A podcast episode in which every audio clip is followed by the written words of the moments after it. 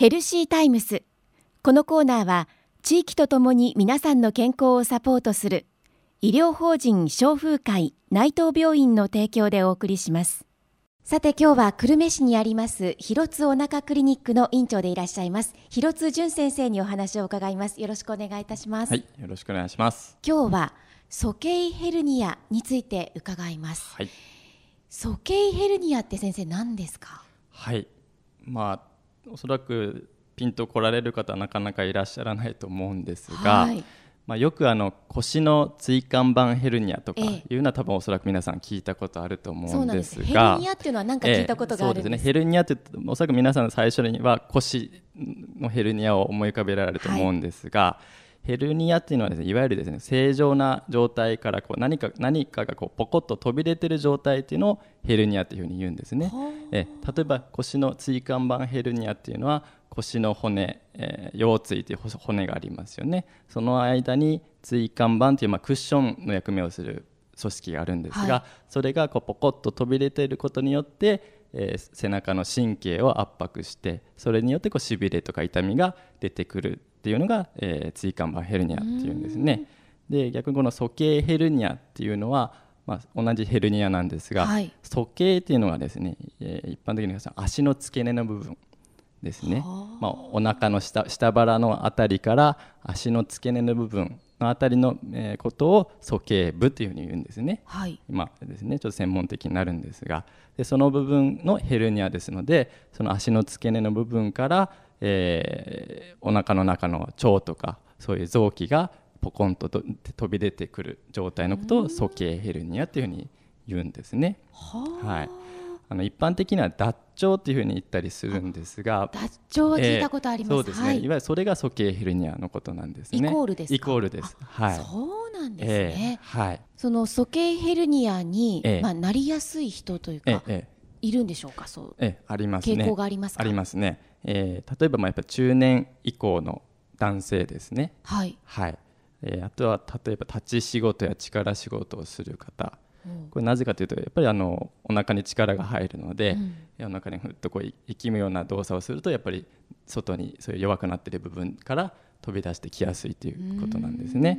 これやっぱり力力学的な問題ですよね。はい。であとはもう、えー咳をよくする人例えば喘息の方とかやっぱ5本5本するとやっぱお腹に力が加わりますよね。それなので出てきやすい。あとは便秘の方。便秘の方も便をするときに息みますよね、はい。力が入りますね、はい。なので出てきやすい、えーへあとはもう激しい運動をする方ですね。はい。運動するときもお腹に力が加わりますよね。だそういうやっぱお腹に力が加わる方がなりやすいんですね、まあ例えばあとはまあ肥満の太ってある方とか、お腹大きいのでお腹に圧がかかりやすいですよね。ほあとはまあ例えばまああとは前立腺肥大って言って、はい。まあ、男性の方ですけど前立腺肥大になるとどうなるかというとやっぱおしっこがこう出にくくなるわけですね。でおしっこするときにやっぱりうんとこう息みますので、はい。それも出てきやすい。あとえあとはですねおタバコを吸われる方うっえ。えていうのもやっぱ出てきやすいんですね。やっぱりあのちょっとこう痰が絡んだりとかちょっとタバコの後咳込んでちょっとありますよね、ええ。まあそれなのでやっぱ出てきやすいっていうのはありますよね。いろんな人がなりやすい病気っていうことですね。そうですね。だからまああの誰でもなり得るものだと思いますけどね。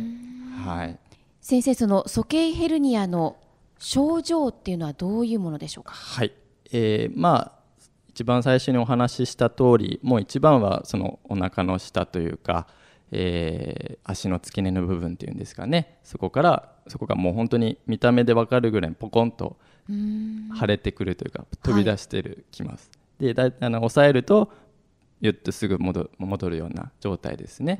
ええだからえーまあ、あのそれがもた戻らなくなってきたりする場合がちょっと早めに治療した方がいいんですけども通常であればこう横になったりとか、えー手で押さえたりするとシュッと戻るっていうのが最初の症状だと思いますね。痛みとか不都合は出てきますか？あの最初は多分痛みない方が多いんですけども、はいやっぱ途中で違和感が出てきたりとかもちろんやっぱ痛みが出てくる方もいらっしゃいますよね。はい、でその出てくる場所によってですね、えーまあ、詳しくちょっと区分けすると内鼠径ヘルニアっていうのと外鼠径ヘルニア、はいあとは大腿ヘルニア大体大きくこういう3つに分けることができるんですね。はい、それはまあ同じようにまあ下腹その鼠径部足の付け根のあたりから出てくるんですけども実際手術してみるとこういうふうに大体大きく3つには分けられるというものなんですね。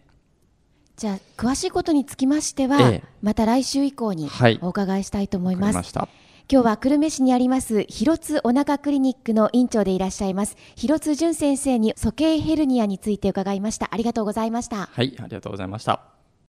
今日お話しいただいた内容はポッドキャストでもお聞きいただけますクロス FM のホームページポッドキャストをクリックしてくださいヘルシータイムスこのコーナーでは誰もが気になる健康に関するさまざまな話題。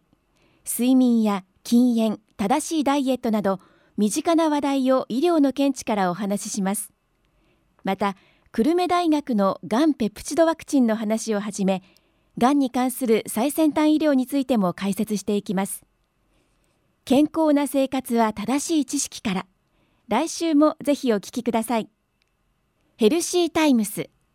このコーナーは地域とともに皆さんの健康をサポートする医療法人消風会内藤病院の提供でお送りしました。